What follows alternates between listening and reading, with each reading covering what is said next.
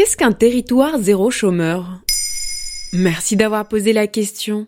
Territoire zéro chômeur de longue durée, c'est le nom d'une expérience en cours dans 10 territoires en France. L'idée est simple, plutôt que de verser des allocations chômage, l'État subventionne un emploi pour une personne qui est au chômage depuis plus d'un an. Tous les économistes ne sont pas convaincus par l'idée, mais l'expérience va être élargie à 50 nouveaux territoires. 1 million, c'est le nombre de chômeurs de longue durée en France en 2019, des personnes qui cherchent du travail depuis plus d'un an. Le problème est social, le chômage longue durée crée de la précarité et le retour à l'emploi est difficile mais il est aussi économique. Cette situation coûterait 43 milliards d'euros par an à l'État.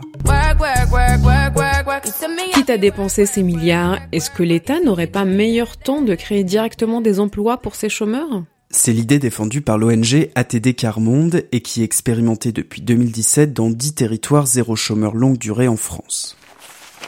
L'idée est la suivante. Une EBE, entreprise à but d'emploi, est créée dans ces territoires. L'État verse 18 000 euros par an et par salarié à cette entreprise, ça correspond au coût estimé du chômage longue durée pour une personne. En contrepartie, cette entreprise emploie des chômeurs longue durée au SMIC en contrat à durée indéterminée. D'accord, mais pourquoi faire? Il faut que les emplois n'entrent pas en concurrence avec des emplois qui existent déjà sur le territoire. Ces entreprises peuvent proposer une activité principale, une vente d'objets recyclés par exemple, et proposer des services en parallèle, déplacements solidaires, accompagnement de personnes handicapées, intervention en entreprise, et certains salariés travaillent aussi à la gestion de cette entreprise, administration, accueil, communication. Et vous pensez qui a travaillé? Ok, je vois le principe, mais du coup c'est des sortes d'associations qui sont quand même dépendantes de l'argent public, non? Sauf si le chiffre d'affaires de l'entreprise augmente grâce à son activité et c'est l'objectif.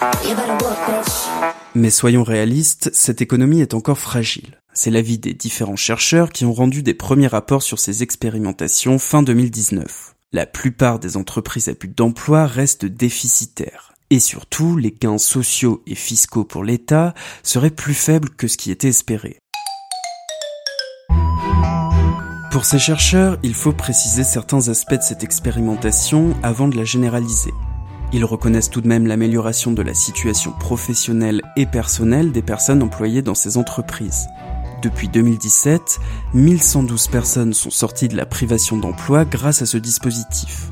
C'est pourquoi le 16 septembre 2020, l'Assemblée nationale a adopté à l'unanimité une proposition de loi pour étendre l'expérimentation à 50 nouveaux territoires.